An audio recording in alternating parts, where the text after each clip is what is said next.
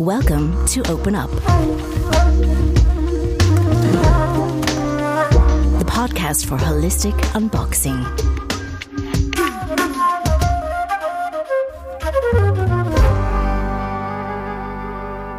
Ich heiße euch herzlich willkommen und melde mich heute ausnahmsweise ohne Nina wieder einmal aus dem Podcast von Audiokanzlei. Heute ist mit mir im Auto Sandra Vasali. Hallo, liebe Sandra. Hallo. Herzlich willkommen. Danke. Ich spreche heute mit dir über das kurze, eindrucksvolle, kraftvolle, wertvolle Leben und den Verlust eures Sohnes Luciano und darüber, wie er schon während seines Lebens und auch nach seinem Tod euer Leben sehr verändert hat. Ja, fast Türen in eine andere Dimension geöffnet hat. Wir sprechen ein bisschen über das Jenseits und wie man dorthin Kontakt aufnehmen kann und über den Schmerz und auch den Segen, wenn man ein Kind schon schnell wieder gehen lassen muss. Sandra, wie war das für dich? Wenn man ein Kind verliert, dann ist man emotional so durcheinander Mhm. und da braucht man wirklich eine Zeit, bis man überhaupt begreift, es ist definitiv. Und ich hatte wirklich sehr Mühe. Ich habe auch wirklich nach circa einem Jahr habe ich mir überlegt, was mache ich jetzt mit meinem Leben? Ich habe doch so viel mitbekommen und miterlebt mit Luciano. Er war so ein spezielles Kind. Was möchte ich äh, noch machen mit Mhm. diesem Wissen? Mhm. Und bin, ich vergesse das nie mehr, bin im Fernsehen so am Zappen und dann plötzlich kommt da ein Jugendlicher, Pascal heißt er, Fockenhuber, Mhm. und dann redet er über Jenseitskontakte. Ich hatte Gänsehaut und habe gesagt, was macht der? Was kann der? Das ist ja wahnsinnig. Und zwei Tage später habe ich wieder gezappt im Fernsehen, da kommt wieder dieser Pascal. Mhm. Und dann sage ich, Luciano, willst du einen Kontakt mit mir? Möchtest du mir noch etwas sagen? Und dann tatsächlich habe ich dann gesagt, schau Luciano, du kannst mir ein Zeichen geben. Und dann bin ich in ein Kiosk gegangen, habe eine Zeitschrift gekauft und auf der Titelseite war Home Story von Pascal Fockenhuber. Mhm. Und dann wusste ich, das muss ich unbedingt jetzt versuchen, einen Termin zu bekommen.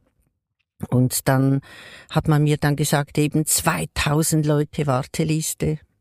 Ui, Und- das ist Ja, dafür, dass man sich dann entschlossen hat, das machen zu wollen, äh, eine lange Wartezeit. Und sehr, Ja. ja.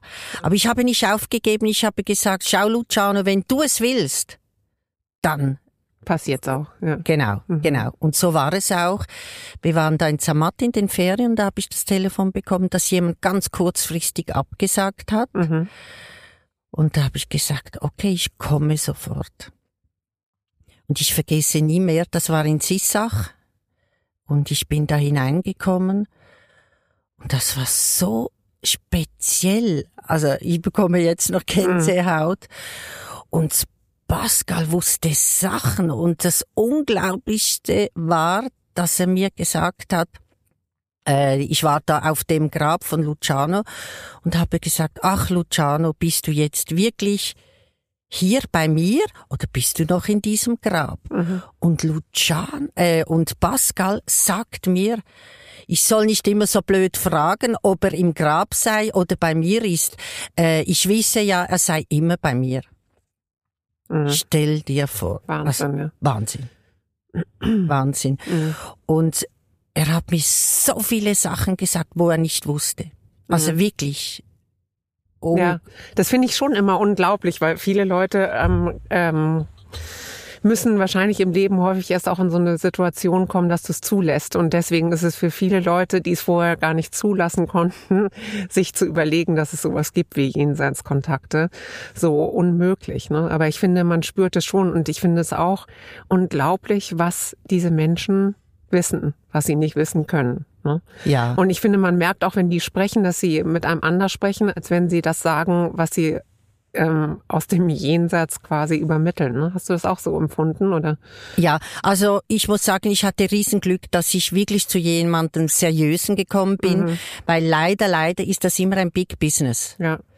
Und das nützen auch sehr viele aus, weil es ist doch eine Notsituation, wenn du ein Kind verloren hast, du machst alles. Ja. Du machst alles, damit du nochmal so wie ein Gefühl hast, mhm. oh, ich, ich, ich merke irgendeine Energie oder ich fühle etwas, weil das ist so, so ein tiefer Verlust mhm. und so ein Schmerz. Und äh, ja, das ist, äh, man kann es fast nicht richtig beschreiben weil es geht so tief mhm. alles. Ja. Es ist ein Stück von dir, wo gestorben ist. Es ist ein Stück von dir, wo du mitgegeben hast deinem Kind, als es gestorben ist. Mhm. Und nochmals, wie so das Gefühl zu haben, wow, ich, ich, ich fühle mein Kind. Ja. Ich spüre mein Kind. Das ist schon unglaublich. Mhm. Ähm, ich würde gerne noch mal auf die Zeit zurückgehen, wo Luciano ähm, am, am Leben war und ähm, wie sich in dieser Zeit eventuell auch schon dein Leben verändert hat durch ihn, durch seine Anwesenheit, dass du dann ja quasi ein Studium der Spiritualität im Arthur Finlay äh, College äh, begonnen hast. Also nochmal zurück zu der Zeit, wo du quasi Mutter wurdest von Luciano und ähm, so wie ich dich verstanden habe, habt ihr ja von Anfang an schon gemerkt, dass Luciano einfach äh, äh, nicht ein normales Kind ist in dem Sinne. Vielleicht möchtest du dazu, kannst du das uns noch mal so ein bisschen ähm, näher bringen? Ja, also das erste, wo eigentlich für mich sehr sehr, äh, wie sagt man, speziell war, dass mein Frauenarzt gesagt hat, als er Luciano gesehen hat, er gesagt, wow, der hat einen Charakterkopf. Das ist eine Persönlichkeit. Mhm. Und er hatte so recht, weil Luciano ist mit einem Infekt geboren und die ersten sieben Monate waren wirklich für mich als Mutter die Hölle, weil er hatte Mittelohrenentzündungen, er hatte Ausschläge, Eiterpustel im ganzen Gesicht, er hatte ein extremer Milchschorf, das ist so eine Verkrustung mhm. auf dem Kopf. Und ich hatte mehrere Seiten aufgeschrieben mit alles Infekte. Ich war bei sicher elf verschiedenen Kinderärzten. Ich war mhm. sogar äh, in einer äh, Kinderklinik da in Zürich und die haben mir gesagt, ja, machen Sie nur Mandelöl, das ist alles gut. Und bis mein Mann gesagt hat, fertig, hier in Zürich hat es ein Kinderspital, jetzt gehen wir mal dort schauen. Mhm. Und dann sind wir mit sieben Monaten ins Kinderspital gekommen und wurden professionell betreut. Wir hatten Riesenglück, weil der immer noch und der Professor vom Kinderspital, der hat sofort gesagt, Frau Vassalli, ich verspreche Ihnen, Sie verlassen das Kinderspital erst, wenn ich genau weiß, was das Kind hat. Okay. Und das war unglaublich wichtig, weil da hat man sofort dann Blutuntersuchungen gemacht, auch von meinem Mann und mir, mhm. und hat dann gemerkt, dass Luciano ein angeborenen Immundefekt hat. Mhm die Krankheit heißt septische Granulomatose. Mhm. Und bei meinem Mann und bei mir haben sie nichts gefunden. Das heißt, ich habe meinem Kind eine Neumutation vererbt. Mhm. Ganz, ganz selten. Und Luciano wurde dann sofort hospitalisiert, ist dann länger geblieben, man hat ihm viel Antibiotika gegeben und dann hat er wieder ein Abszess gebildet, trotz Antibiotika und dann hat man gemerkt, das ist das falsche Antibiotika. Also es war, die ersten zwei, drei Jahre waren wahnsinnig. Mhm. Also er hat eigentlich gekämpft, um, um er hat gekämpft, ja. Und ähm, ich habe dann auch gemerkt, dass er irgendwie, er war immer sehr speziell. Er hat nie so viel gesagt, er hat immer alles sehr gut beobachtet, bis er dann plötzlich gekommen ist mit so sechs Jahre und hat gesagt, jetzt möchte ich gerne einen Drachen zeichnen. Und dann hat er gesagt, das ist mein Schutztier, das ist mein Tier. Und dann hat er da gezeichnet und Drachen gezeichnet und, und dann hat er auch, auch so viele spezielle Sachen gesagt, hat gesagt, weißt du, ähm, ich bin ein spezielles Kind und als Sechsjähriger sagst du ja nicht solche mhm. Sachen, sondern er war einfach anders, mhm. ganz anders. Aber du als Mutter, die aus dem, die quasi aus dem Leben als Bankerin quasi ja wahrscheinlich sehr pragmatisch durch Leben gegangen ist bis dahin, war es nicht ein bisschen für dich dann so ein Moment, wo du gesagt hast, okay, was ich vielleicht bisher in meinem Leben als das Dasein und Leben gesehen habe, scheint sich vielleicht jetzt völlig anders darzustellen durch ein Kind, was ähm, ja plötzlich ja ganz tiefgreifende Dimensionen eröffnet nochmal, oder nicht? Ähm. Also ich hatte das Gefühl, ich habe versagt im Leben. Ich mhm. habe mich als Versagerin gesehen und ich habe auch immer wieder mir vorgestellt, was hast du falsch gemacht in deinem Leben, dass du so bestraft wirst. Mhm. Du hast ein todkrankes Kind. Ähm, du musst irgendetwas falsch gemacht haben. Mhm. Und ich habe wie mich so als, als ganz, ja, schlimme Versagerin gesehen. Also mhm. Also das war noch, äh, du, ich hatte auch, also richtige wie Depressionen und. Glaube ich dir. Ja, und habe gesagt, ich, ich kann das nicht handeln. Ich möchte ein normales Leben und ich, ich weiß nicht, ob ich das schaffe mit mhm. einem todkranken Kind. Ich wurde da auch auf die Abteilung gebracht, wo nur schwerste onkologische und immunologische Kinder waren. Mhm. Und dann habe ich auch vielmals miterlebt, wie ein Kind gestorben ist.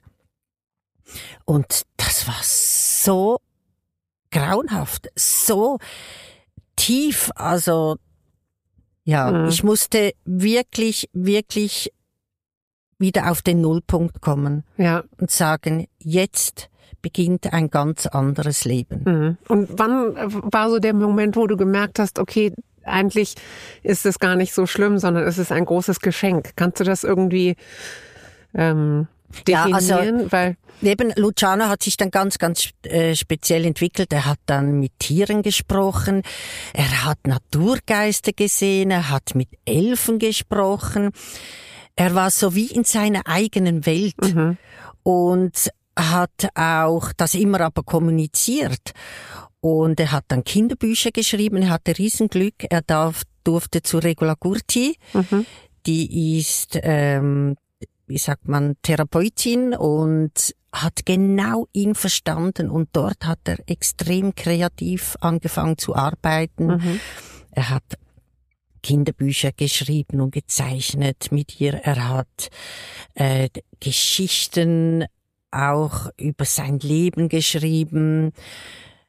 Und dann hat Regula mir telefoniert und hat gesagt, schau Sandra, äh, Dalai Lama kommt nach Einsiedeln und die zwei Leute, die wir gerne mitgenommen hätten, die können nicht mitkommen. Mhm. Möchtet ihr mitkommen? Und da habe ich gesagt, okay. Und dann sind wir nach Einsiedeln gegangen und in der Kirche war vorne alles die katholischen Priester und links die tibetischen Mönche. Mhm. Und dann hat Luciano gesagt, ich möchte gerne den Sitz wechseln, ich möchte gerne die Energie von den tibetischen Mönchen fühlen. Das ist ja schon unglaublich, ne? Ja. ja. Und da habe ich gesagt, hä? Also, Lucia, hm. du kannst ja bei uns bleiben. Sagt, nein, ich muss in die Energie, oder ich möchte ja in die mhm. Energie von den tibetischen Mönchen. Und dann ist er zu Regula mhm. äh, dort drüber gesessen. Und dann war es ein Interview mit Dalai Lama. Und dann, nach dem äh, Interview, ist er runtergekommen, Dalai Lama, und ist zu Luciano gegangen. Mhm. Direkt zu Luciano. Und hat mit ihm angefangen zu reden und ich war, wir waren da auf der anderen Seite.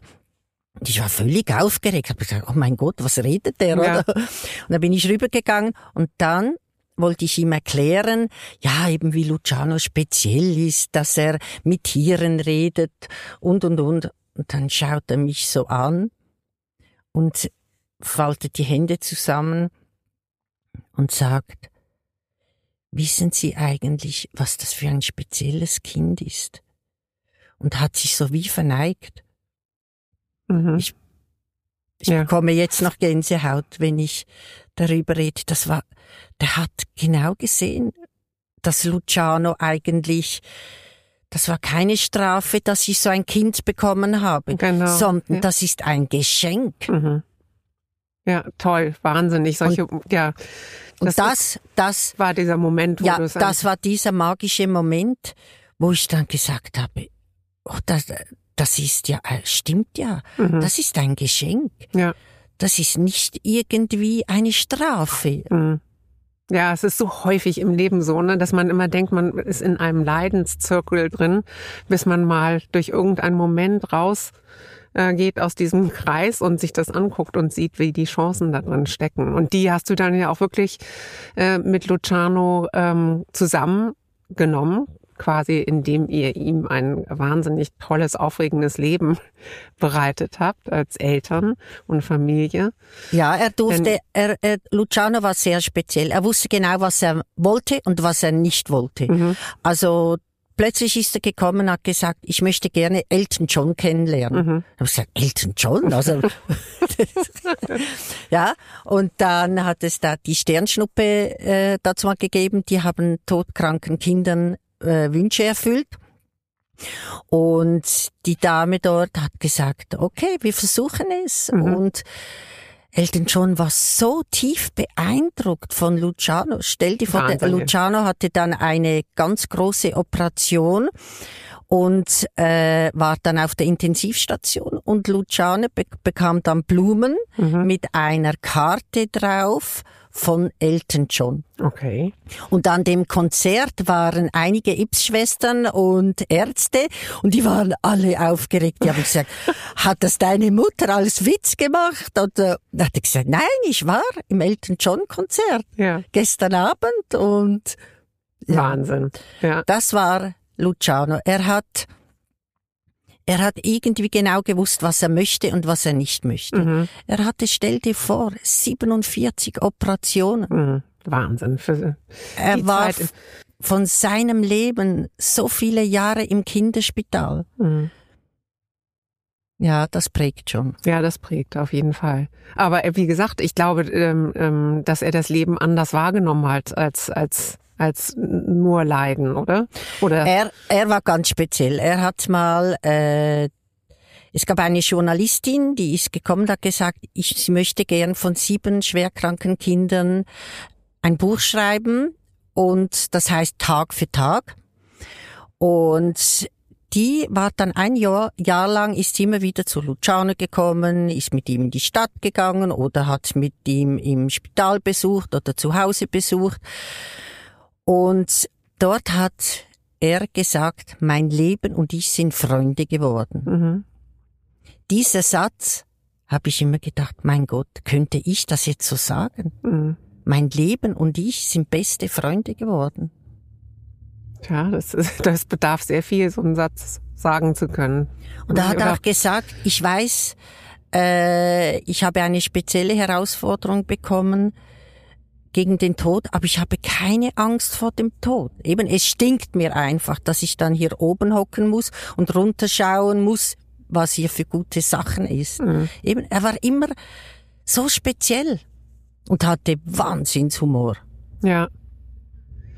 Ähm, du hast mir mal eine Geschichte erzählt ähm, mit einer Begegnung mit einer Hexe, die ähm, euch begegnet ist oder zu der ihr gegangen seid. Ja, weil Luciano ist mal gekommen und hat gesagt, Mami, ähm, irgendetwas stimmt nicht. Ich habe jeden Abend im Schlafzimmer einen Gast und ich möchte gerne wissen, wer das ist, weil äh, ich kann das nicht einordnen. Und habe ich gedacht, oh mein Gott, wen, wen frage ich da? Mhm. Ich kenne ja eigentlich niemand, wo ich so fragen könnte. Mhm.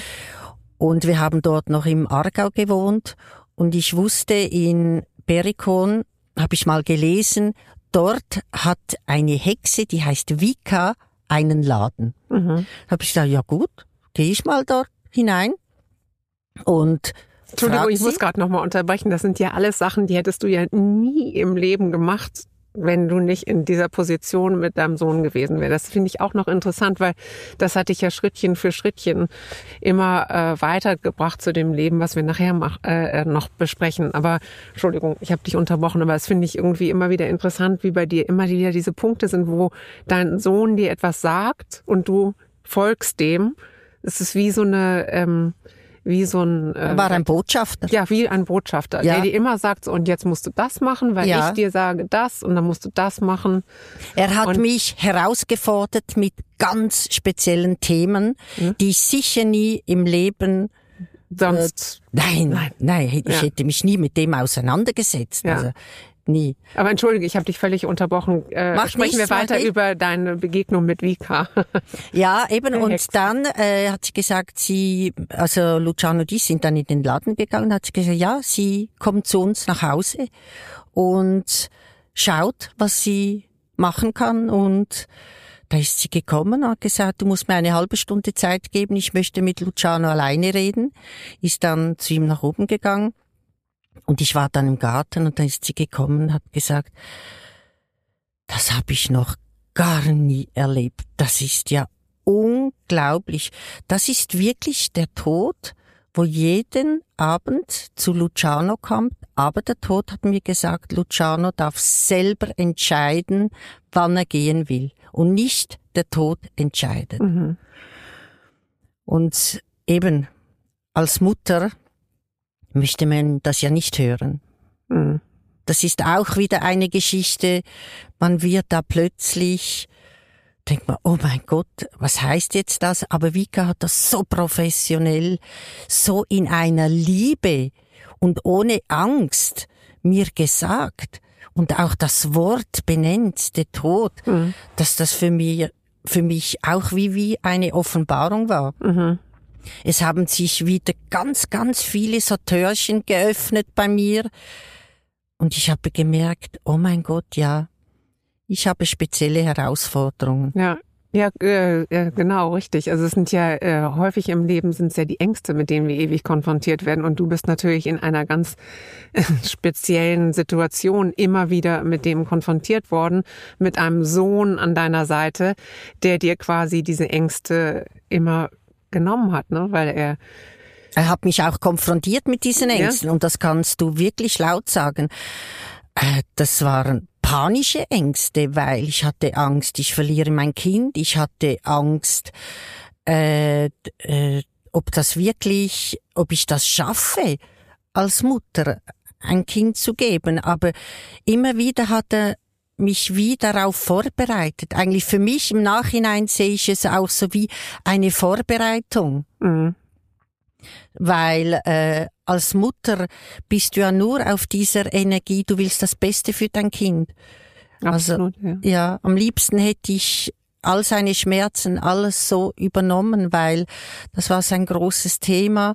Er hatte dann eine chronische Bauchspeicheldrüsenentzündung und er hatte solche Schmerzen. Oh, das muss schlimm sein, ja. Der hat teilweise geschrien und hm. er hatte Schmerzen und er hatte auch teilweise Werte, wo die Ärzte gesagt haben, mit diesen Werten lebt man gar nicht mehr. Hm. Aber er hat wie nochmal sein Leben geschenkt bekommen, also. Hm. Ja. Ja. Und dann, ähm, als er dann äh, quasi äh, ja, wie soll ich sagen, auf seinen Tod zugegangen ist, ist es ja tatsächlich so gewesen, ähm, dass er entschlossen hat, das jetzt so anzunehmen. Nicht? War das? So? Ja, wir waren im Kinderspital und er hat Dialyse bekommen und bis ich vergesse nie mehr, wir sind dort äh, den, äh, die Straße runtergefahren und dann hat er gesagt, Mami, ich muss jetzt mit dir reden. Hab ich gesagt, okay. Und sagte, weißt du, Du hast ja immer gesagt, wenn es für mich nicht mehr stimmt, dann soll ich es dir sagen. Mhm. Und ich möchte gern mit dir über das reden, weil ich finde, ich habe doch so lange jetzt gekämpft und ich muss doch nichts mehr beweisen. Mhm. Und dann hat er gesagt, und ich möchte gerne mit dir meine Beerdigung besprechen. Mhm. Meine Güte, was? Ja. ja. ja, das war dann ganz, ganz, also Schock pur. Aber ich habe gemerkt, er braucht das. Ich muss ihn ernst nehmen. Ja. Ich kann nicht sagen, nein, du musst weiterkämpfen und jetzt machst du. Und, Mhm. Weil ich sage mir nach 47 Operationen, er hat sich jeden Tag 16 Morphinspritzen gespritzt. Er Mhm. hatte solche Schmerzen Mhm. und irgendwie, er brauchte Sauerstoff.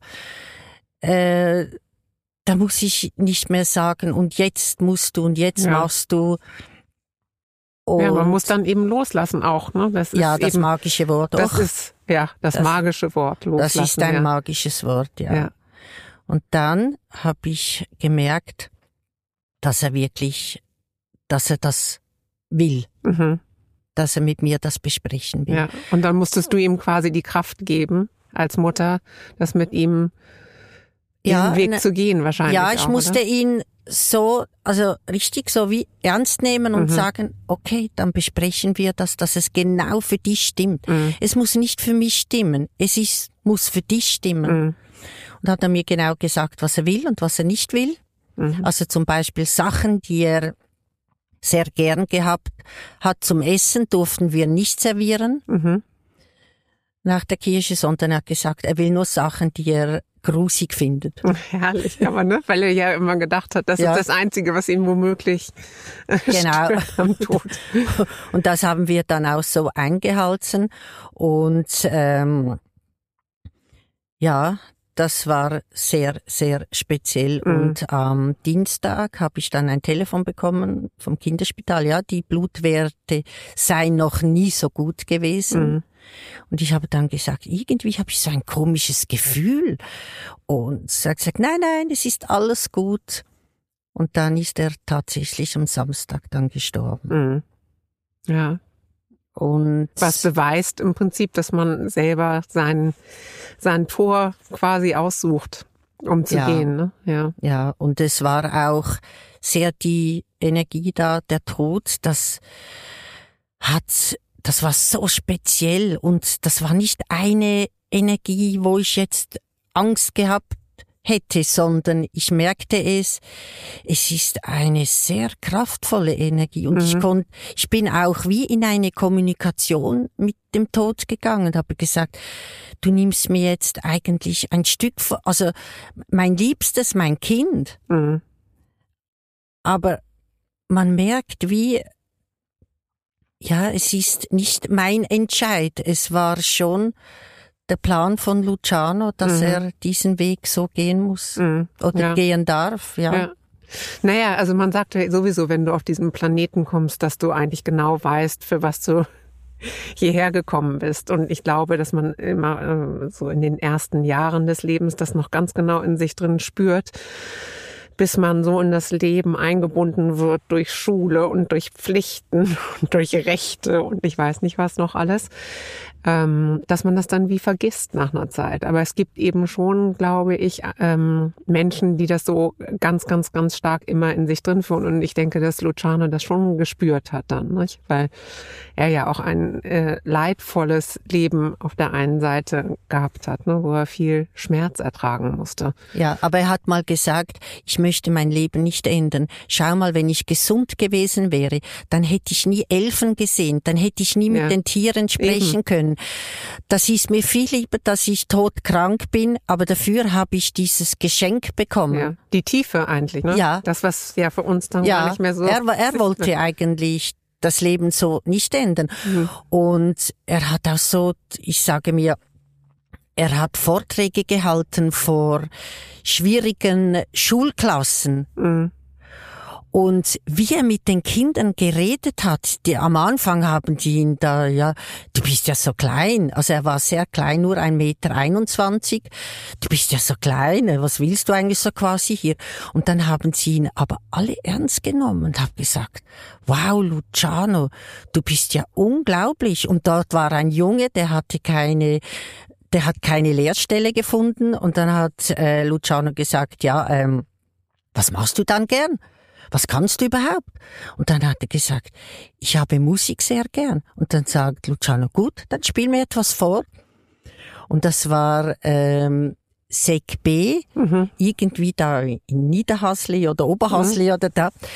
Und dann sind wir alle runter äh, ins Musikzimmer gegangen und dort hatte dann der Junge Klavier gespielt und der Lehrer war begeistert und hat gesagt, das wusste ich ja gar nicht, das ist ja sensationell. Mhm. Ja, das war immer so, er war so wie ein, ein Herzensöffner, so ein Türöffner. Ja. Ja. Er hat wie so jedem Menschen das Gefühl gegeben, genau, du bist, du bist etwas wert. Mhm. Auch wenn du vielleicht nicht der Gescheiteste bist oder, sondern du bist einfach äh, ein, ein, wie sagt man, ein wertvoller Mensch. Mhm. Ja. Oder wie mit der Kinderspitex. Die hatten dann, hat eine äh, Kinderschwester hat dann plötzlich die Idee gehabt, ja, ich möchte die Kinderspitex gründen, weil das gibt die Möglichkeit, dass die Kinder nach Hause gehen können um, und sie werden dort betreut. Genau, sie in ihrem Umfeld bleiben können und Genau. genau. Das ist ja für Kinder immer dieses genau. Krankenhaus ist ja nicht. Und das war Eva Gerber, das war wirklich eine Pionierin. Mhm. Also unglaublich, sensationell. Und am Anfang war das natürlich schwierig, finanzielle Unterstützung mhm. zu bekommen. Mhm. Und Luciano hat dann gesagt, schau Mami, was kann ich gut? Ich kann gut schnurren. Mhm. ähm, und eine Freundin von mir, Patricia, die im Fernsehen arbeitet, mhm. hat dann gesagt, du, wir bringen das und machen auch darauf aufmerksam. Er hat dann im Open House noch mit Regula äh, an einem Konzertabend, äh, also wie sagt man, teilgenommen. Genau. Und so hatte er dann die Idee vom Gönnerverein. Und ich habe super, ganz, ganz tolle Frauen, ko konnte ich überzeugen. Und die haben mir wahnsinnig geholfen. Also mhm. allein hätte ich das nie, nie geschafft. Und ich Toll, habe, ja. hätte auch nie die Beziehung gehabt hier in Zürich äh, für diese Idee. Aber ja, es gibt es, es immer so, noch. Ja, so viel entstanden durch das Leben von Luciano, nicht? Es ja. ist wirklich äh, wahnsinnig. Also wir sprechen ja immer wieder darüber und die Geschichten sind so vielfältig und so äh, unendlich eigentlich, ähm, die du preisgeben kannst über über das Leben und den Impact, den er gemacht hat. Wir hatten eben eine kleine Unterbrechung, weil mein Telefon, was eigentlich auf Flugmodus war, plötzlich geklingelt hat. Und was eigentlich überhaupt gar nicht während eines Recordings passieren sollte. Aber wir sind uns beide einig, gell? Sandra, Ganz klar, das ist Luciano. Luciano, der einmal gesagt hat, ja, genau. Und er ist wahrscheinlich auch sehr stolz auf dich, denke ich. Kann ich mir vorstellen. Denn ähm, äh, wir sprachen ja über den Impact, den Luciano auch in deinem Leben hinterlassen hat, ist, du bist ja dann äh, äh, nochmal quasi angefangen, glaube ich, durch diesen äh, Jenseitskontakt mit dem Pascal Foggenhuber, den du ja kennengelernt hast, ähm, in eine ja, wie möchte ich das ausdrücken? Es ist ja fast eine Ausbildung eigentlich nochmal gegangen, indem du ähm, über Spiritualität studiert hast, eben in diesem besagten Arthur ähm, Finlay College. Für alle, die das hören, es lohnt sich, das wirklich mal zu googeln, weil es ist Harry Potter für Spiritualität und äh, ein wirklich äh, wunderschönes äh, College, in dem man, und jetzt übergebe ich an dich, was alles genau studieren kann. Ja, also es ist so, als ich bei Pascal war, ich war so fasziniert und er hat uns eine CD mitgenommen und wir konnten das nochmals dann abhören und das war so tiefgründig und absolut einfach ein Geschenk. Und dann habe ich Pascal gefragt, gibt es da eigentlich eine Möglichkeit? Kann man das lernen? Und dann hat er gesagt, ja, das kann man lernen. Ich bilde einen äh, Trance-Healing-Kurs an. Und dann habe ich gesagt, weißt du was, ich melde mich sofort an. Und äh, ich bin dann gegangen und Pascal hat das sehr, sehr seriös aufgebaut. Mhm. Also das war fast äh, ein Jahr eine Ausbildung. Ich musste dann drei Prüfungen machen. Die schriftliche, die mündliche Und auch noch äh, eine, wie sagt man, Abschlussarbeit.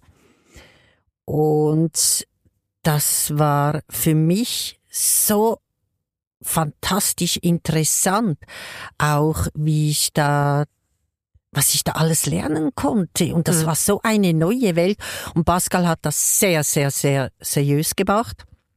Und dann hat er mir gesagt, dass es da in Basel eine Organisation gibt, das heißt PSI, PSI mhm. Basel. Mhm.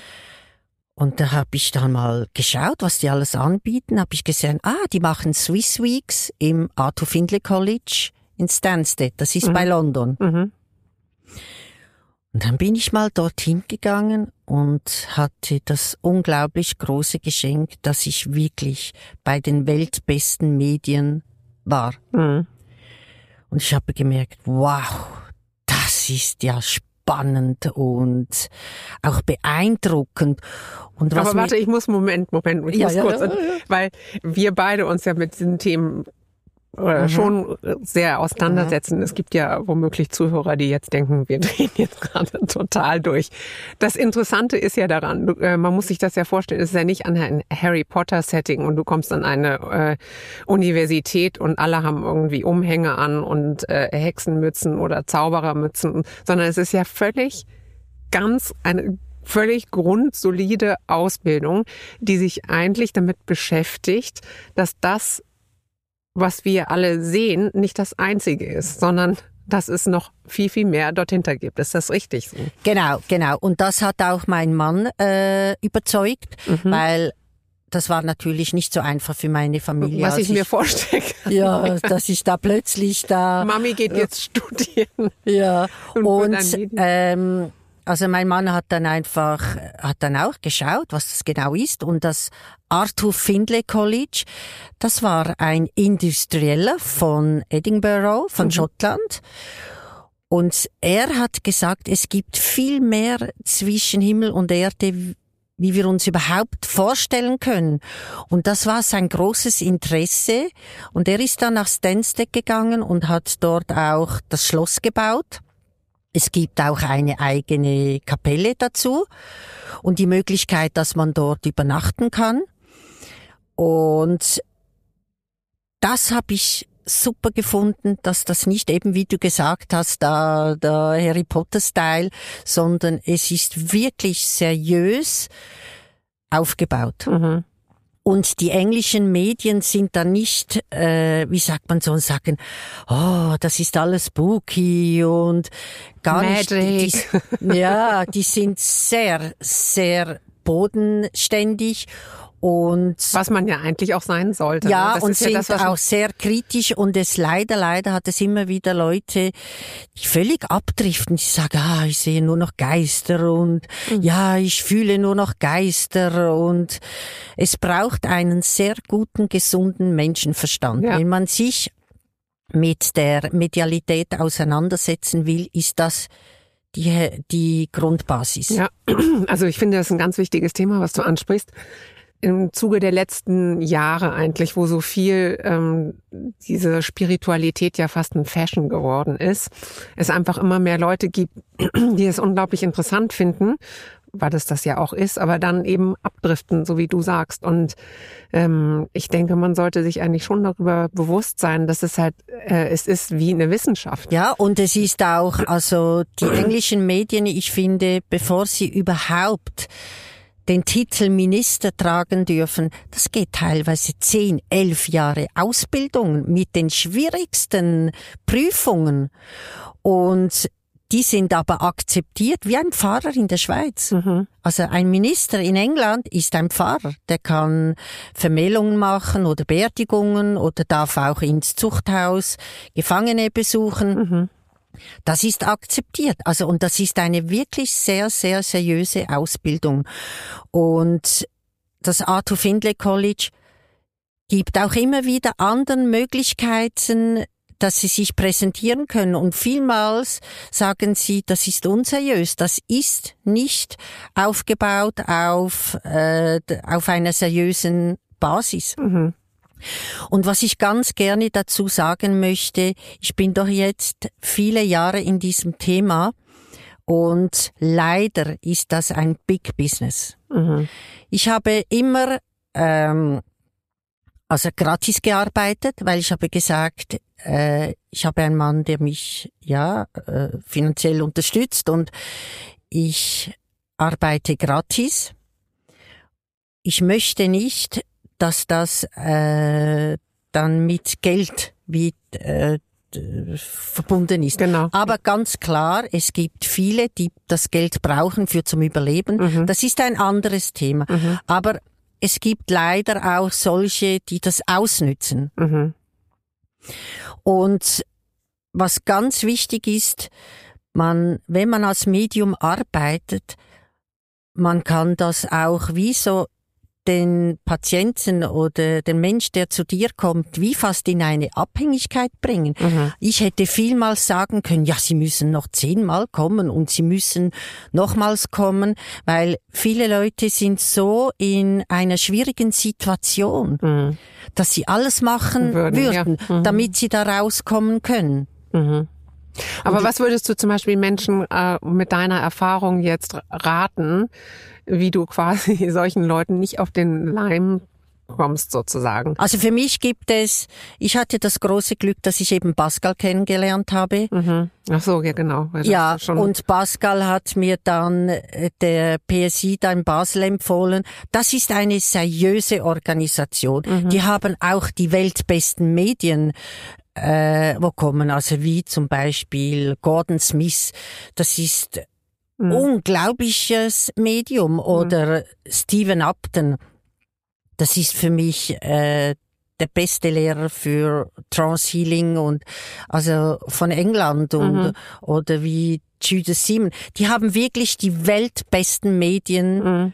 Äh, auch von der ganzen Welt. Die Ja. laden auch Schamane ein für die Ausbildung. Also wenn ich so etwas machen würde, Dann würde immer über so eine Organisation, auch, Unbedingt, du schon, unbedingt. Genau. Ja. Ja, Mhm. ja, weil die wissen genau, wer seriös ist, Mhm. wer gut ist, ja, wer etwas kann. Mhm. Wie nutzt du jetzt deine Ausbildung, die du dort gemacht hast, im täglichen Leben? Also ich hatte ganz, ganz verrücktes Erlebnis. Ich bin zu meiner Schulmedizinerin gegangen, äh, die auch Bioresonanz offeriert. Und die habe ich gesagt, ah, heute bin ich ein bisschen im Stress da, ich mache noch eine Ausbildung. Äh, und dann hat sie gesagt, ja, was machst du dann? Was machen Sie für eine Ausbildung? Und dann habe ich das gesagt, eben da Trance-Healing und Medialität. Und sie hat gesagt, super, kann ich Ihnen Patienten schicken? Und ich, oh, oh mein Gott, ja. Und so habe ich dann fast fünf Jahre für sie gearbeitet. Mhm. Und ich wusste nie, wird es ein Jenseitskontakt, wird es ein äh, Healing Mhm.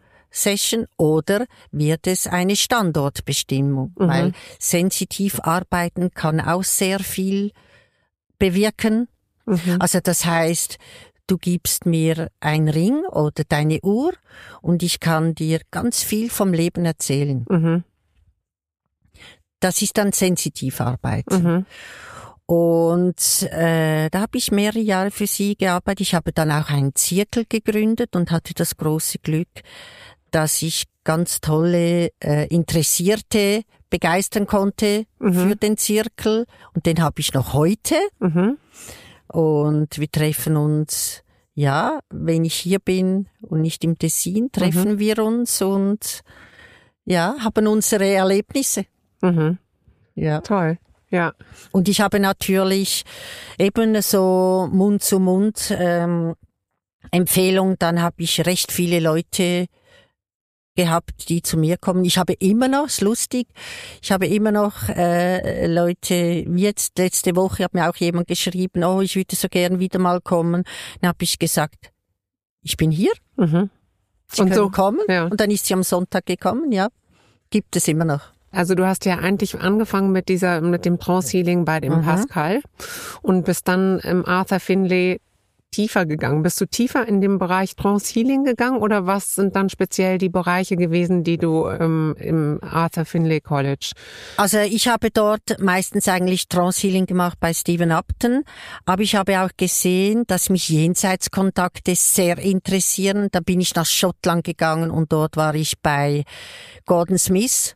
Mhm. Der ist für mich auch das weltbeste äh, Jenseitskontaktmedium. Der gibt immer wieder, jetzt auch gerade im März gibt er eine Ausbildung in Basel absolut top. Mhm. Aber wie hat man sich so eine Ausbildung vorzustellen? Aber musst du erstmal quasi wie sehr an dir selber arbeiten oder werden dann einfach Techniken äh, äh, weitergegeben? Also das letzte Medium, wo dann meine große Meisterin, meine große Lehrerin wurde, das ist Minister Judith Simon. Die war auch Präsidentin vom Arthur Findlay College. Mhm. Und wenn ich zu ihr äh, gegangen bin, zum Beispiel acht Tage Ausbildung bei Judith Simon, dann hat sie nicht, also wir sind nicht sofort äh, da in Trance gegangen oder, sondern die ersten vier Tage hat sie nur mit uns gearbeitet, dass wir wie unsere Urkraft aufbauen können, dass wir uns besser auch kennenlernen, wie weit können wir gehen, dass wir wie unser Vertrauen aufbauen können. Mhm. Und das hat mich so begeistert. Das ist ganz, sind ganz, ganz wichtige Themen. Also wenn man da an einen Kurs geht und dann plötzlich schon äh, da wie in einen verändernden Bewusstseinszustand gehen sollte oder muss, das geht gar nicht. Mhm. Du musst zuerst wie dich auch kennenlernen. Ja. Wie weit will ich gehen? Was, was ist, äh, was stimmt für mich? Mhm. Und das finde ich ganz, ganz wichtig, dass man eben gute äh, Leute hat, gute mhm. Lehrer hat. Ja, auf jeden Fall. Ja, eben genau. Also ich glaube eben, also und das ist dann nicht nach einem Kurs. Es gibt ja viele, die vielleicht mal einen Kurs bei Gordon Smith gemacht haben, einen Kurs bei Judith Simon und einen Kurs bei Stephen Upton und die eröffnen schon eine Praxis und sagen, ja, ich bin Heiler und ich, das ist nicht seriös. Mhm. Weil das braucht Jahre, mhm. Jahre. Naja, und es braucht auch eben diese Vorgeschichte, glaube ich jetzt. Wenn zum Beispiel deine Vorgeschichte mit Luciano hat der dir eigentlich schon so viel an, an äh, Grundkenntnissen quasi oder das eine Wichtigste. Ebene. Ja, ja, er hat mir das Wichtige gegeben. Er hat mir äh, die Angst genommen vom Tod. Ja. Und den Glauben an, dass nicht alles so ist, wie man sich das immer ja, so vorstellt. Da genau. Auch. Das ist auch ja. sehr wichtig, denn sonst ja. kannst du ja gar nicht dieses Ganze zulassen. Ja, das ist natürlich, das ist die Sprache, also ein Medium, das, das ist äh, hellfühlen, hellsehen, mhm. das sind äh, Zeichen, die du bekommst. Du bist so wie ein Vermittler. Du siehst vielleicht plötzlich so ein Teppich an mit einer Blume drauf mhm. und dann sagst du, diese Blumen, äh, äh, waren das mal eine Bedeutung für Sie? Und dann mhm. sagt die, das vis à ah ja, der, mein Mann hat mir immer diese Blumen geschenkt, genau. Mhm. Du musst natürlich extrem so, übersetzen quasi, ne? Ja. Ja. ja. Du bist so wie der Vermittler. Du, du, du bekommst Zeichen über, mhm. du fühlst etwas oder äh, ja, das ist wahnsinnig schwierig. Mhm. Das hast du nicht schwierig, mit Schwierig, aber unglaublich interessant finde ich, wenn man so reingeht, weil äh, du plötzlich irgendwie wirklich realisierst, dass du durch die Zeichen eigentlich wie durch dein Leben durchgeguidet wirst. Ne? Das ist schon so, wenn du die Zeichen erkennst, lernst zu erkennen und überhaupt daran glaubst, dass diese Zeichen äh, deinen Weg abstechen, stecken quasi. Ja, also du wirst sensibler für das Leben. Also wenn ich in den Mikro einkaufen gehe, dann gehe ich nicht einfach in den Mikro einkaufen. Dann beobachte ich mhm. alles. Mhm. Dann versuche ich mich, äh, wie so, ja, dass ich die Energie fühle. Mhm. Aber das heißt jetzt nicht, dass ich da 24 Stunden da in Trance bin. Mhm. Überhaupt nicht. Mhm. Sondern das ist einfach, ich, ich äh, übe mit der Sensitivität. Mhm. Ja. Ja, das ist, äh, verstehe ich schon. Und ähm, was ich immer so interessant finde, ich weiß nicht, ob du das auch hast, aber ich habe manchmal so dieses Gefühl, wenn ich so da sitze und überleg mir, wie war das, als du quasi schwanger warst mit Luciano, wo du von all dem noch überhaupt gar keinen blassen Schimmer hattest. Und ich finde, es ist so schwer, sich dahin wieder zurückzuversetzen, in diesen Zustand, wo man vorher angefangen hat, bevor man in dieses, ähm, in diese erweiterte spirituelle Welt äh, reingegangen ist irgendwie. Und wir sind ja trotzdem, sitzen wir hier sehr ähm, irdisch in, in dem ähm, ähm, Podcast und Audiokanzlei und ähm, ähm, aber trotzdem fühlt sich das Leben anders an, finde ich, wenn man das mal so zugelassen hat. Oder findest du das nicht? Kannst ja, du? ja, doch, das ist so. Und es ist ja. sehr schwer zurückzugehen zu dem Punkt, finde ich, wo es mal angefangen hat oder also wo man quasi vor, wir nennen das ja den Open-up-Moment im Leben gehabt hat. Ja, also das war auch lange für mich ein Thema, wo ich eben immer gesagt, ja, ich möchte einfach mal ein normales Leben. Mhm. Aber es wird nie mehr normal. Du tickst anders, du, äh, du bist ganz anders. Mhm. Weil, äh, wenn man so etwas erlebt, das prägt einem. Mhm. Ja, und ja, es ist halt jetzt für mich vielleicht der Weg ausgesucht worden, dass ich das mache und mhm. ja, so ist es dann auch. Wie sagt man ja? Ich musste die Herausforderung und ich durfte die Herausforderung lernen durch Luciano als Botschafter. Er hat mir gezeigt, dass es sich lohnt, sich mit einem speziellen Weg auseinanderzusetzen mhm. und einen speziellen halt Lebensauftrag mhm. ja so abschließt, oder? Ja. Und jetzt noch mal kurz ähm, auf deine Familie zurückzukommen. Du hast ja noch, äh, ihr habt ja noch zwei ähm, Mädchen, zwei Frauen ja, wahrscheinlich. zwei großartige Persönlichkeiten. Ja. Und ich muss sagen, wenn man ein schwerst krankes Kind hat, dann sagt man den Geschwistern, das sind Schattenkinder. Mhm. Die stehen ja immer im Schatten. Mhm. Und vielmals war ich nur da involviert eben im Kinderspital mit sterbenden, todkranken Kindern. Und dann bist du nach Hause gekommen und dann hat deine Tochter gesagt, Mami, ich checke die Rechnungsaufgabe nicht, kannst du mir helfen? Ja. Da war ich völlig überfordert. Ja, das glaube ich. ich. Ich konnte wie den Switch nicht machen. Mhm. Oh mein Gott, stimmt ja, ja, ich bin jetzt hier, ich habe zwei gesunde Mädchen. Mhm und ich muss wie, wie das jetzt äh, äh, mit meiner Tochter besprechen. Ich konnte es nicht. Mhm. Ich konnte es nicht.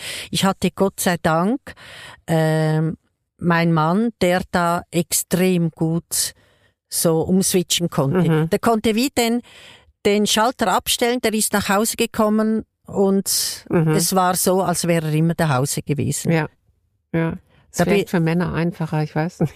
Ja, ja, nein, das hat er großartig gemacht. Ja. Und die Mädchen, das war natürlich für sie wahnsinnig schwierig. Oder? Mhm. Ich war da immer im Spital und Spital und Spital und mhm. ja, und so gang. Und wie sehen die das so, dein Weg, den du dann gegangen bist, mit deiner Ausbildung, mit der, mit dem Trance-Healing? Ja, am Anfang war es speziell. Äh, eine Tochter hat mir gesagt, Mami, das ist so peinlich ich muss meinen Freundin sagen, ich habe eine Mutter, die mit Toten redet. Eine Vorwarnung geben. Ja, das, Wenn ja, ihr zu mir das ist ja, das ist ja, und heute muss ich sagen, sind sie unglaublich großartig. Also beide, für beide ist das gar nicht mehr irgendwie ein negatives Thema. Im ja. Gegenteil, sie geben mir die unglaubliche Kraft und das Vertrauen, dass es so richtig ist, wie es mhm, ist. schön, schön. Ja, und auch wenn ich einen Zirkel habe, dann äh, sprechen Sie noch gerne mit den Leuten hier und mhm. sagen, ja, wie war es und was habt ihr erlebt? Ja. Und na, ist super. Also ja. Ja, toll ja. eigentlich, dass Sie das sehen können, dass du das so vorlebst, weil irgendwann wird vielleicht bei Ihnen auch der Moment kommen, wo Sie sich dem öffnen wollen oder nicht. Aber ähm, es ist eigentlich schön, wenn du schon im Umfeld äh, äh, ähm, das mit drin hast eigentlich, finde ich. Sonst ja, und das, ja, und das, ich hatte das große Glück, dass mein Mann das irgendwie so wie äh, akzeptiert hat, weil er ist sehr rationell denkend, mhm. er hat studiert, mhm. er war erfolgreicher Geschäftsmann und er hat das akzeptiert Mhm. und hat gesagt, du, ich verbiete es dir nicht Mhm. und wenn es für dich stimmt und hat mir auch sehr viel Freiraum gegeben, dass Mhm. ich da nach England konnte, ich Mhm. konnte nach Schottland, ich habe hier eben da in der Schweiz auch die Ausbildung gemacht. Das ist schon unglaublich toll. Also wenn jetzt mein Mann gebockt hätte und gesagt hätte, du, das verbiete ich dir, das ist unseriöses. Ja, das äh, geht nicht. Nein, wenn du dich entscheidest, den Weg in dein Ja. Leben geben zu wollen und dein Partner hält dich auf, das äh, wird nicht funktionieren. Er hat ja auch gesehen, wie Luciano speziell war. Eben genau, wahrscheinlich hat Luciano sowie äh, die, die, die Bühne dafür geöffnet, dass das möglich ist bei euch so, wie es läuft. Ja.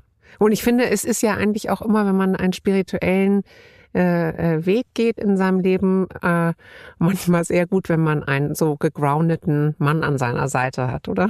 Super. Oder? Ja, ja, weil äh, vielmals oder äh, bin ich da völlig noch äh, da auf Wolke 7 nach oben Ja. gekommen, als ich gearbeitet habe. Und dann hat er dann gesagt, was gibt es zum Mittagessen? So, warte mal. ja, genau, da, da bist du, ah ja, okay, ja, ich bin ja wieder hier, ich muss ja Ja. wieder so wie funktionieren und nein, es ist schon speziell und auch äh, es ist immer noch, ich liebe meine Arbeit immer noch und ich weiß, ich weiß, dass ich nochmals etwas ganz Spezielles machen werde. Mhm. Ja. Also mit dieser Arbeit. ja. Also meine Traumvorstellung wäre, dass zum Beispiel ein Spital die Türen öffnen würde oder auch ein Kinderspital und sagt, okay, ähm, gute Heiler haben die Möglichkeit, dürfen diesen Eltern, die das gerne möchten, äh, dass Das man mit den Kindern ja. arbeitet, ja. Mhm. Das finde ich, äh, äh, also ich finde es eine wahnsinnig tolle Vision von dir. Ich hoffe, dass Das ich, ist mein, meine, mein großes Wunschziel. Ja. ja, dass man mehr offen ist für dieses Thema. Mhm. Weil es gibt unglaublich gute Heiler in der Schweiz. Also ich muss sagen, Ja. ich hatte ein Riesengeschenk, dass ich wirklich ganz, ganz tolle Heiler und Heilerinnen kennenlernen durfte, die mich auch all die Jahre unterstützt haben. Mhm. Ja. Also Das glaube ich dir. Es hat ja bestimmt sehr viel auch von, von dir erfordert an Kraft. Ne? Sehr und ich Mhm. wurde unglaublich äh, super äh, gut unterstützt Mhm.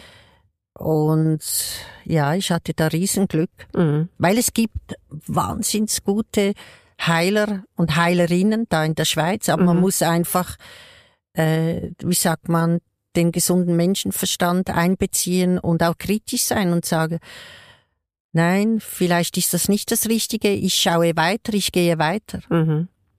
Sag mal, ähm, eine Frage, die ich dir noch stellen muss, weil wir natürlich immer ähm, gefragt werden bei den äh, Gästen, die wir in unserem Podcast haben und äh, die Zuhörer Interesse gewonnen haben. Kann man dich auch kontaktieren, wenn man mal mit dir ähm, eine, wie soll ich das sagen, eine Session buchen möchte? Sicher, Oder- ja. Ja?